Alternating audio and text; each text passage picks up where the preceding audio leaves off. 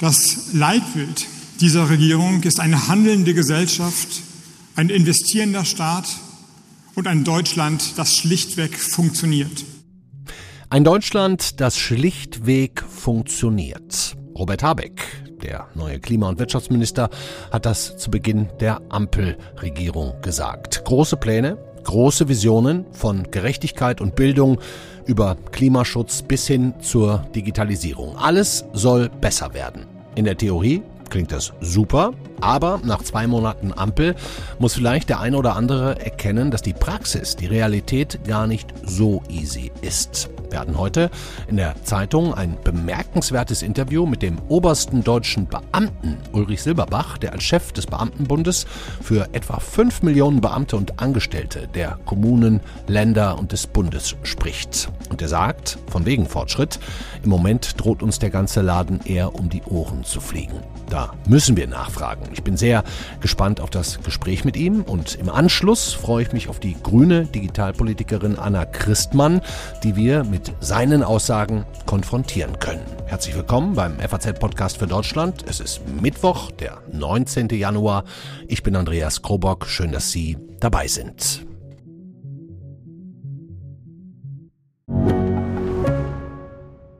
Ich bin Dr. Robin John, Allgemeinarzt in Schönebeck. Das ist 15 Kilometer von Magdeburg entfernt. Und trotzdem zu weit, um hier Nachwuchs zu finden. Immer mehr Praxen im Salzlandkreis bleiben unbesetzt und Patienten haben lange Wege und noch längere Wartezeiten. Das muss sich ändern. Die besondere Nähe der niedergelassenen Haus- und Fachärzte ist in Gefahr. Was die Gesundheitspolitik jetzt dringend ändern muss, erfahren Sie auf rettetdiepraxen.de. Bevor wir auf die Probleme des deutschen Beamtenapparats kommen, egal ob in den Schulen, in Behörden oder in Gesundheitsämtern, würde ich gerne mit einem aktuellen Anlass anfangen, und zwar der geplanten allgemeinen Impfpflicht.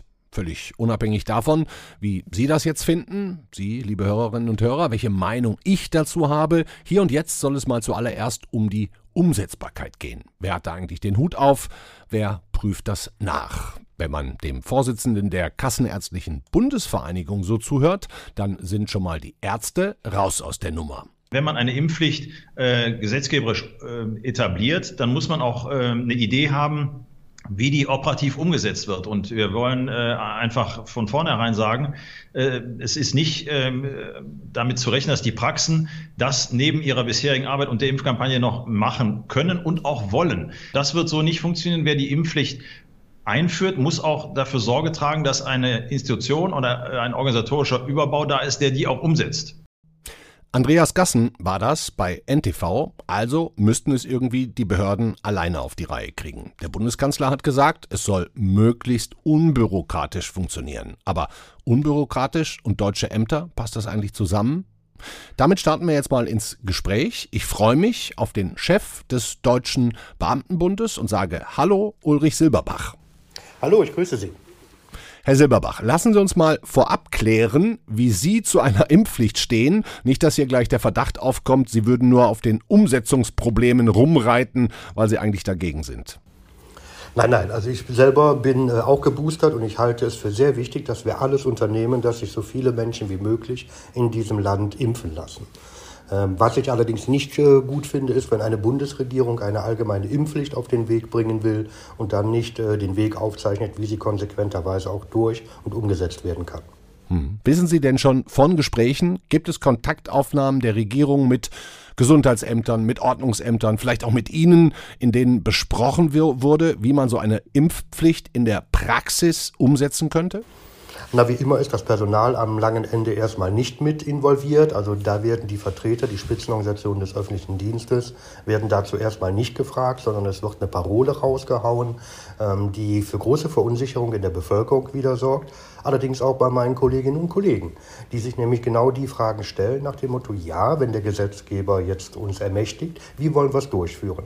Klopfen wir jetzt demnächst an die Haustüren und fragen nach, liebe Mitbürgerinnen, liebe Mitbürger, zeig uns mal deinen Impfausweis haken dann äh, alte Excel-Listen ab, äh, weil wir ja nicht digital ausgestattet sind. Das sind die Probleme, mit denen wir dann umgehen müssen. Also außer dass es unbürokratisch funktionieren soll, haben Sie auch noch nicht die geringste Ahnung. Nein, Überhaupt nicht. Und das ist das, was ich der Politik auch wieder vorwerfe. Ähm, ich habe es äh, in Ihrer Zeitung ja so beschrieben. Die Politik verliert die Bodenhaftung. Es wird im Wolkenkuckucksheim diskutiert. Es wird irgendwo ähm, eine Idee entwickelt. Aber es wird zu wenig konkrete Umsetzungsstrategie dahinter gelegt. Und das ist das, was unsere Kolleginnen und Kollegen einfach kirre macht. Hm. Würde es denn überhaupt das bestehende Personal on top, sagen wir mal in Gesundheitsämtern und in Ordnungsämtern, würden die das on top auf ihre normalen Aufgaben überhaupt schaffen?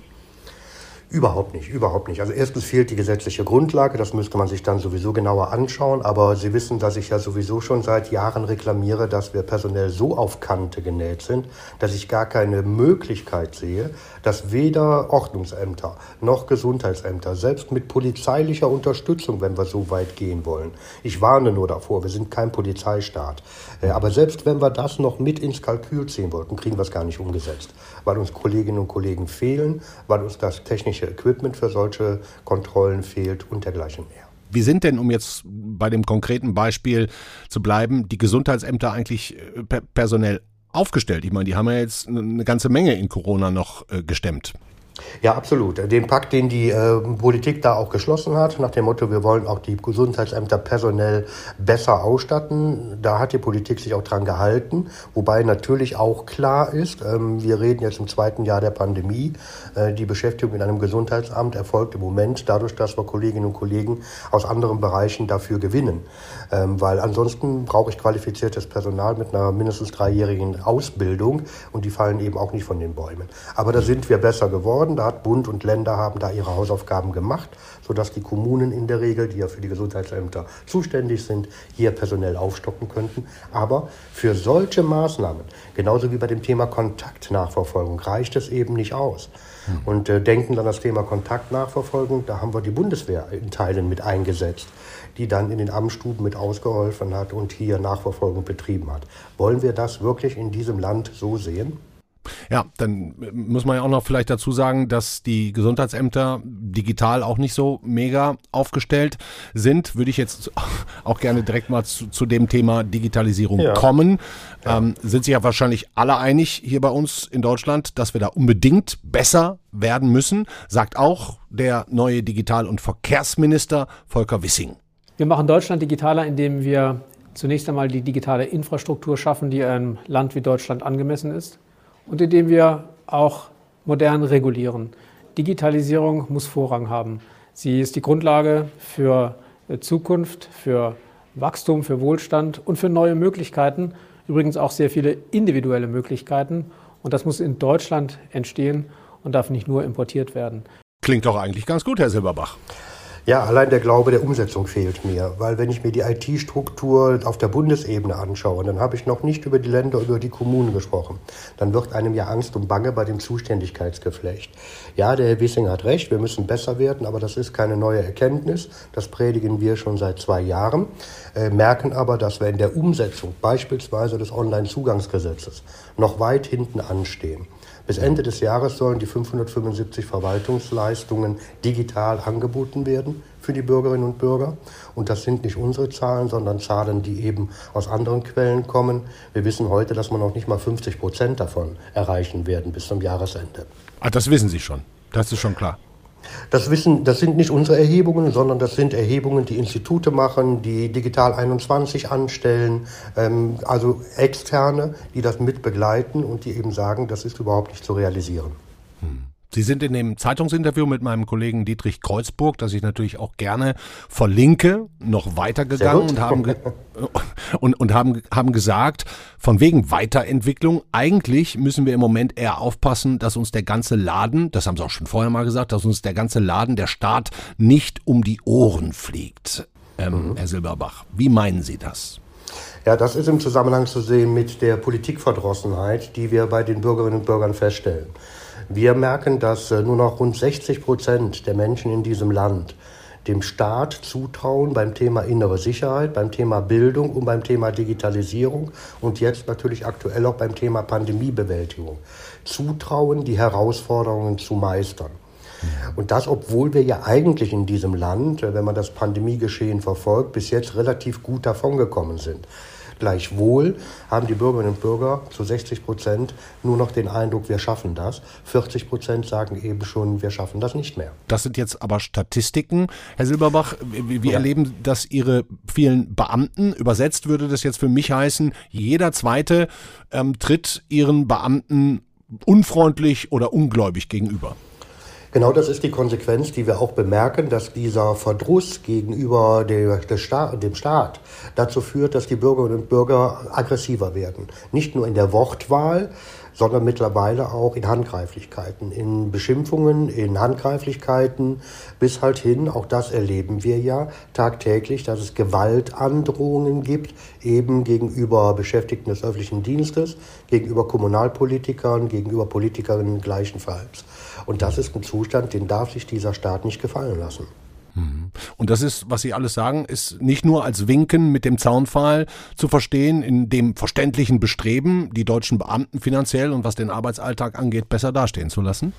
Nein, das spielt jetzt im Moment überhaupt keine Rolle. Mir geht es darum, dass wir in die Zeit kommen, dass wir personell und sachlich so ausgestattet werden, dass wir unseren Job machen können, den die Politik von uns erwartet. In der letzten Legislaturperiode wurden 500 neue Gesetze beschlossen. Aber keiner hat sich darüber Gedanken gemacht, was ist denn tatsächlich am Ende in der Umsetzbarkeit. Wo ist das Personal? Wo sind die sachlichen Ausstattungen, die finanzielle Ausstattung für diese Gesetze auch umzusetzen? Deswegen fordere ich auch immer zugleich, wenn man ein neues Gesetz erlässt, ein altes in die Tonne zu treten. Mhm. Das heißt also, die Digitalisierung, das bezweifeln Sie nicht, würde, wenn sie am Ende des Tages mal stattfände, auch den Beamten weniger Arbeit machen, also auch die Beamten entlasten. Was Sie bezweifeln, ist der Weg dahin. Äh, genau, ich bezweifle den Weg darin. Die andere These unterstreiche ich vollkommen, weil ich große Sorge habe, dass dem Personalfehlbedarf von über 300.000 Menschen, die uns im Moment fehlen, einhergehend mit, der, mit dem weiteren Personalabwuchs, wenn wir sehen, dass jetzt schon 1,3 Millionen äh, Beschäftigte über 55 Jahre sind. In den nächsten Jahren werden wir die verlieren. Hm. Diese Personalfehlsituation, die kriegen wir ja gar nicht mit den normalen Bordmitteln gedeckt. Also wäre ich froh, wir hätten Digitalisierung, damit unsere Kolleginnen und Kollegen endlich mal wieder Luft kriegen und wir das, was uns am Personal fehlt, durch Algorithmen und künstliche Intelligenz ausgleichen könnten. Hm. Ein anderes großes Thema ist Bildung. Auch da im Übrigen als ein Teilbereich die Digitalisierung der Schulen, aber eben nicht nur. Ähm, ich habe uns noch einen O-Ton mitgebracht, und zwar von der ähm, Bundesbildungsministerin Bettina Stark-Watzinger. Deshalb kann es uns nicht ruhen lassen, dass in unserem reichen Land noch jeder fünfte Jugendliche nicht ausreichend lesen kann. Dass es oft mehrere Generationen braucht, bis man aus der sogenannten einfachen in die Mittelschicht aufsteigt. Meine Damen und Herren, wo die Jugend, jungen Menschen herkommen, das können sie sich nicht aussuchen. Aber wo sie hingehen, das sollen sie selbst bestimmen können und das ist unsere Aufgabe. Mhm. Könnte ich jetzt inhaltlich auch nicht widersprechen. Kriegen wir denn jetzt mit der Ampel ein besseres, gerechteres Bildungssystem? Haben wir dafür, und das ist die Frage an Sie, genug Lehrkräfte? Nein, auch das ist genau diese Situation, dass die Politik hier wieder Wolkenkuckucksheim betreibt. Sie macht Zusagen und Versprechungen, sorgt aber nicht dafür, dass die für die Umsetzung für Bildungspolitik, die Länder in die Lage versetzt werden, eben ausreichend Lehrkräfte einzusetzen. Und es sind nicht nur Lehrkräfte. Äh, die Frau Ministerin hat ja zu Recht angesprochen, dass wir Probleme haben, äh, ich will das sogar noch größer fassen, wenn Sie heute in die Grundschulen schauen, da kommen zu 60 Prozent Schülerinnen und Schüler an, die der deutschen Sprache nicht mächtig sind. Das heißt, wir haben hier schon mal ein Riesenproblem erstmal mit den vorhandenen Lehrkräften, mit zu wenigen Lehrkräften, zu viele Schülerinnen und Schüler, die nicht der deutschen Sprache mächtig sind, mit auf den Weg zu nehmen. Das wollen unsere Kolleginnen und Kollegen aber im Sinne von Inklusion. Aber dazu braucht es mehr Personal, weil ich dann eben gemischte Teams auch haben muss, wo sich eben Lehrkräfte auch Zeit dafür nehmen können, die Schülerinnen und Schüler, die Kinder eben, die nicht der deutschen Sprache mächtig sind, die vielleicht nicht aus einem hervorragenden sozialen Umfeld kommen, eben mitzunehmen, damit wir wir kein Kind verlieren. Das ist die Kern-DNA jeder Lehrkraft. Aber wir werden nicht in die Lage versetzt, sie umzusetzen, weil uns die Politik eben hier nicht ausreichend Personal und auch nicht ausreichend Digitalisierung zur Verfügung stellt. Also auch da nur schöne Pläne und Ideen. Ja. Ich könnte jetzt noch weitere Beispiele nennen von Behördengängen, die nicht nur ich gerne vereinfacht hätte, bis hin zu kaugummiartig langen Genehmigungsverfahren, die ja Absolut. gerade jetzt beim Klimaschutz auch gewaltig stören. Ähm, haben Sie, Herr Silberbach, denn nicht nur berechtigte Kritik, sondern auch ein Rezept, ja, wir müssen die Verfahren, die hier wir brauchen, also Genehmigungsverfahren, die müssen wir deutlich beschleunigen. Das heißt, bestehende Vorschriften entkernen. Wir müssen uns auch Gedanken darüber machen, ob das Beteiligungsschema, was wir da hinterlegt haben, dass jede Kleinstgruppe hier wieder Sand ins Getriebe streuen kann, ob das zeitgemäß ist. Unsere Wirtschaft leidet darunter, dass wir in den Beschleunigungsverfahren, äh, dass wir in den Genehmigungsverfahren nicht beschleunigt genug unterwegs sein können. Das ist die eine Seite der Medaille beim Thema Klimawandel. Es ist aber viel umfänglicher. Am langen Ende bezahlen wir die Bürokratie eben hier mit eben einer fehlenden Strategie zur Bekämpfung des Klimawandels. Mhm. Sprechen Sie über all diese Themen mit jemandem aus der Politik oder will das keiner von denen hören? Und wir Medien, muss man ja so sagen, sind quasi Ihr letzter Ausweg? Äh, ja, das ist, gehört so ein Stück weit mit zur Wahrheit, weil Sie merken es ja an den Parlamentsdebatten. Das Thema ist von allen erkannt.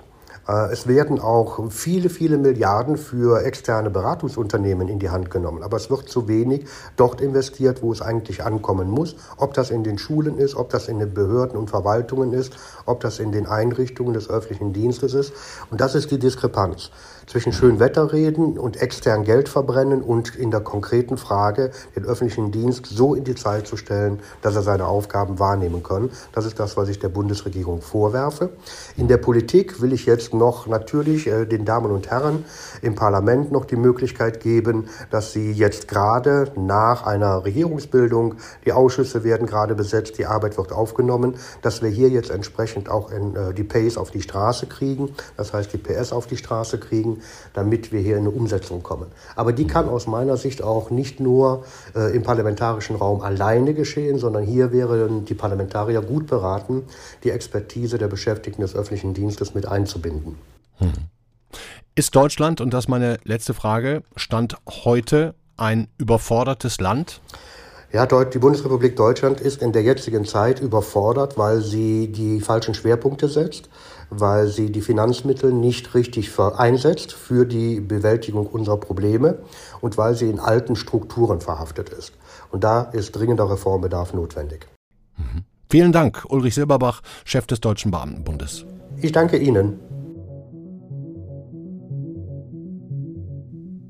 Das klingt jetzt nicht wirklich nach einfachen Lösungen, was uns da der oberste deutsche Beamte Ulrich Silberbach erzählt. Er sagt im Grunde, der Laden fliegt uns um die Ohren, wenn die Politik immer nur die schönsten Versprechungen macht, wie jetzt die Ampel auf ihren 177 Seiten Koalitionsvertrag. Schöne Theorie also, aber die Praxis gäbe die konkrete Umsetzung gar nicht her. Silberbach geht da mit seiner Kritik in viele verschiedene Bereiche, einen davon, die Digitalisierung, die picken wir uns jetzt einfach mal heraus und fragen bei der Ampel nach. Ich freue mich, dass die grüne Digitalpolitikerin Anna Christmann Zeit für uns hat. Hallo, Frau Christmann. Hallo, freut mich. Ja, mich auch. Ich will erstmal die aktuellste Frage vorneweg stellen, ähm, in der Erwartung, dass Sie mir vielleicht gar nicht antworten. Es heißt jetzt, Sie sollen im Wirtschaftsministerium nicht nur Koordinatorin für Luft- und Raumfahrt werden, sondern eventuell auch Start-up-Beauftragte. Würden Sie es denn wollen, wenn Habeck Sie da will? Also diese Dinge werden dann entschieden, wenn sie entschieden werden. Und ja. äh, ich glaube, äh, dann wissen wir alle mehr und äh, dann. Äh, Aber wäre es ein schöner Job? Also so ganz allgemein? Also ich sage mal, die Frage der Startups ist natürlich eine wichtige, die auch sehr viel mit dem Thema zu tun hat, wie schnell wir Dinge umgesetzt bekommen. Da mhm. Startups natürlich ein sehr agiler Teil auch unserer äh, Wirtschaft und Gesellschaft sind und insofern gute Bedingungen für Startups zu schaffen, äh, ist uns eine hohe Priorität in der Koalition und ist ja auch so im äh, Vertrag festgelegt mhm. und ist, glaube ich, gerade für die Frage Umsetzung all der vielen wichtigen Ziele ähm, deswegen eine Priorität. Mhm. Finden Sie also ganz interessant. Hört sich zumindest so an. Okay, dachte ich schon. Mehr will ich Sie da auch gar nicht mit quälen gerade. Gehen wir doch einfach direkt auf die Kritik von Silberbach. Ne? Können Sie das im Prinzip nachvollziehen, Frau Christmann, dass er sagt, es fehlt einfach an Personal aktuell angeblich 330.000 Beamte, offene, unbesetzte Stellen, um auch nur im Ansatz die deutschen Behörden zu digitalisieren? Können Sie es nachvollziehen? Also ich kann vor allem nachvollziehen, dass die Aufgabe nicht einfach ist. Äh, das ist so. Äh, wir haben uns ja auch nicht einfache Aufgaben ausgesucht, sondern das, was notwendig ist. Und äh, da haben wir eben jetzt große Herausforderungen. Digitalisierung ist nur eine davon, Klimakrise natürlich die nächste. Und das braucht ohne Frage eine Riesenanstrengung die wir auch erkannt haben. Das schlägt sich, glaube ich, auch im Koalitionsvertrag nieder. Ähm, der beginnt ja schon mit der ganzen Frage Verwaltungsmodernisierung. Die steht ganz am Anfang mhm. und ist natürlich in vielen Punkten die Voraussetzung, dass wir diese großen Aufgaben jetzt auch zügig umgesetzt bekommen. Mhm. Vielleicht können wir mal so ein Beispiel nehmen, die Justizverwaltung zum Beispiel. Da wird jedes Blatt Papier in Aktenordner geheftet, Millionen Papiere im Grunde täglich in der Bundesrepublik. Wie und wo fängt man denn da überhaupt an, das zu ändern? Also wir sehen das nicht nur in der Justiz, sondern natürlich insgesamt in der Verwaltung, Überall. dass wir mhm. noch viel Digitalisierungspotenzial haben. Das geht auch ein Stück weit schon gut voran. Äh, die E-Akten äh, in den Behörden nehmen zu. Äh, es wird weniger Papier ausgedruckt, aber das muss natürlich weiter und es muss auch schneller gehen. Ich würde vielleicht das Beispiel OZG erwähnen, Onlinezugangsgesetz, wo es ja auch darum geht, viele staatliche Leistungen zu digitalisieren. Mhm. Ich denke, die Änderung, die jetzt die Ampel da vornehmen wird, ist, das stärker zu priorisieren.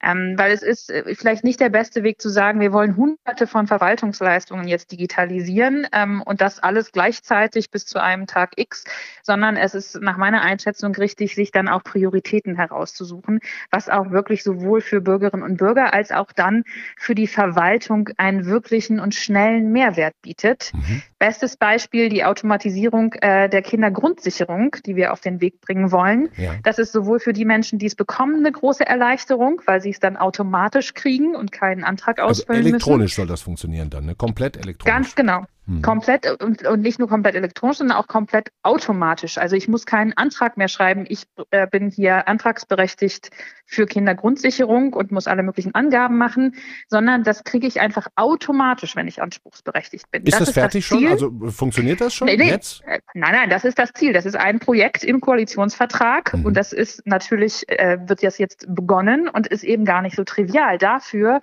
müssen viele Dinge jetzt sehr schnell umgesetzt werden. Ähm, da müssen quasi Register zusammengeführt werden, damit Behörden miteinander arbeiten können.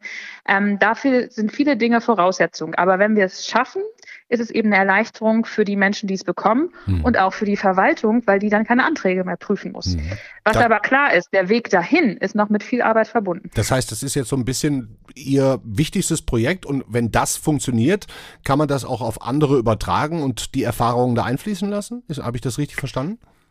Es ist eine ganz wichtige Blaupause, weil man daran eben sieht, dass verschiedene ne, Familienbehörden, ähm, Steuerbehörden, wer immer da alles noch mit äh, spricht, die müssen einfach kooperieren können. Und da sind wir eben bei der Digitalisierung heute leider noch nicht, hm. dass dort die Daten äh, miteinander geteilt werden können, sondern das muss man jetzt auf den Weg bringen. Das Stichwort ist unter anderem Registermodernisierung, heißt das dann technisch. Mhm. Und wenn das bei so einem Projekt funktioniert, dann funktioniert das auch bei ganz vielen anderen. Schaffen Sie es mir, so eine Art Zeithorizont zu nennen, wie lange sowas also Sie können ja gerne sagen von bis. Ich habe wirklich überhaupt gar keine Ahnung, wie so eine Register, was haben Sie gesagt? Registermodernisierung heißt es? Genau, ne? Registermodernisierung. Wie, wie, lange sowas dauert, ob das jetzt eine Frage von einem halben Jahr ist, von einem Jahr, von zwei Jahren, von drei Jahren. Ähm, ich kann es nicht einschätzen. Ich bin absolut kein Digitalisierungsexperte, muss ich jetzt zugeben. Aber ähm, haben Sie da so eine Art von bis Rahmen? Also der gesamte Prozess der Registermodernisierung wird mehrere Jahre dauern, ähm, mhm. weil es gibt viele Register in Deutschland. Äh, wir haben ja viel Bürokratie. Ja. Ähm, und äh, da ist es aber auch eine Frage, was fasst man zuerst an? Ähm, und ähm, ne, wir werden da eben schauen, dass wir jetzt die Register versuchen vorzuziehen, die ähm, die größte Bedeutung haben und dass wir da in dieser Wahlperiode natürlich auch entscheidende Fortschritte dann Kindergrundsicherung machen bei diesen Themen. ist das jetzt. Mhm. Zum Beispiel, genau. Ähm, alle Register, wann das fertig sein wird, das ist wirklich ein mehrjähriger Prozess. Da kann man jetzt nicht seriös äh, ein Datum nennen. Aber die Kindergrundsicherung, da haben Sie gesagt, sind Sie jetzt bei? Ziel ist es in dieser Wahlperiode, das umzusetzen. Also irgendwie bis 2025.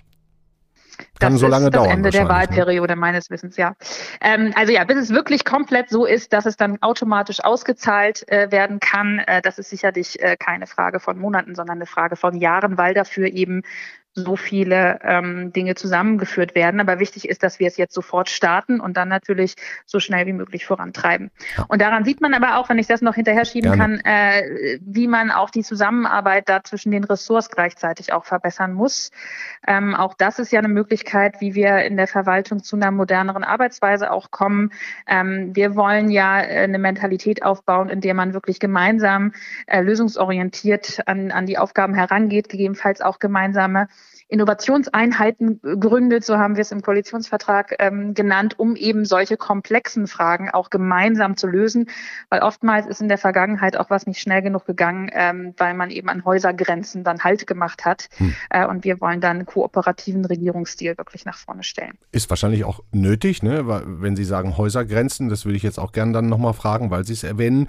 Ähm, wenn ich das richtig verstanden habe zum Thema Digitalisierung, da liegt ja jetzt das Thema Breitband ähm, ähm, und Bundesnetzagentur im Verkehrsministerium.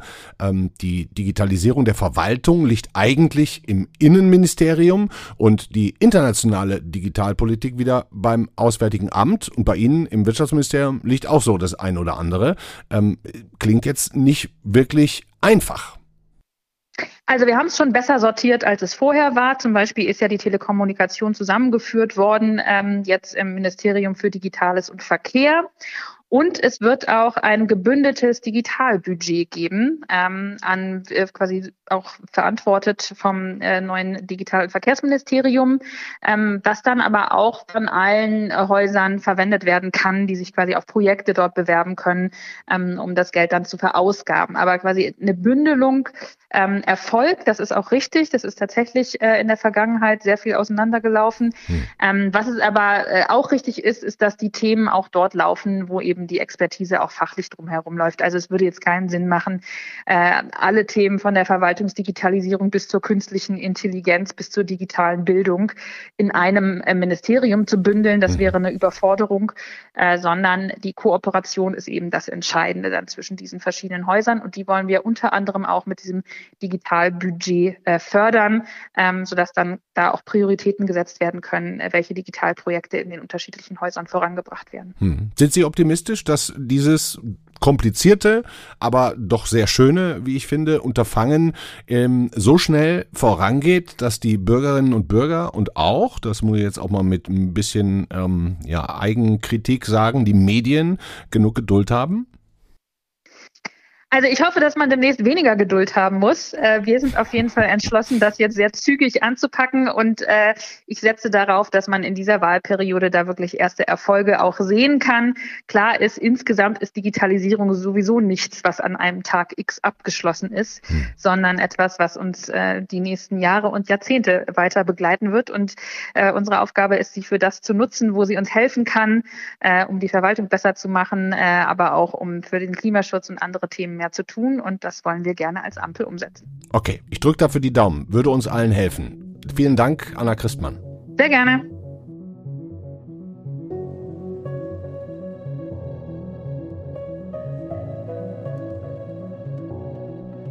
Das war der FAZ-Podcast für Deutschland an diesem Mittwoch, den 19. Januar. Spannende Gesprächspartner, wie ich fand. Zum einen Ulrich Silberbach, wo man ganz klar raushört, da sind die Pläne der Regierung an der Basis gar nicht so einfach umzusetzen. Und dann aber auch Anna Christmann, die sich eigentlich so anhört, als gäbe es doch die Möglichkeit, das alles zu schaffen. Nur eins müssen wir uns wahrscheinlich spätestens nach diesen beiden Gesprächen klar machen. Es wird seine Zeit dauern. Aber Hauptsache, es wird angepackt, muss man doch sagen, oder? Ihnen einen schönen Abend. Morgen ist die Kollegin Corinna Budras hier für Sie da im FAZ-Podcast für Deutschland. Wenn Sie Anregungen haben, Fragen, schreiben Sie uns gerne an podcast.faz.de oder gucken Sie auch gerne mal bei uns auf unserem Instagram-Kanal vorbei. Das war's von mir für heute. Ihnen schönen Abend.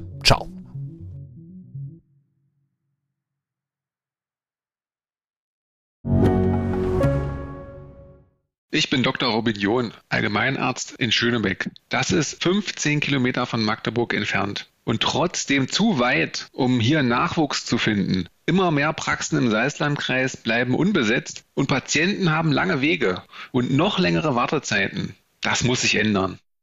Die besondere Nähe der niedergelassenen Haus- und Fachärzte ist in Gefahr.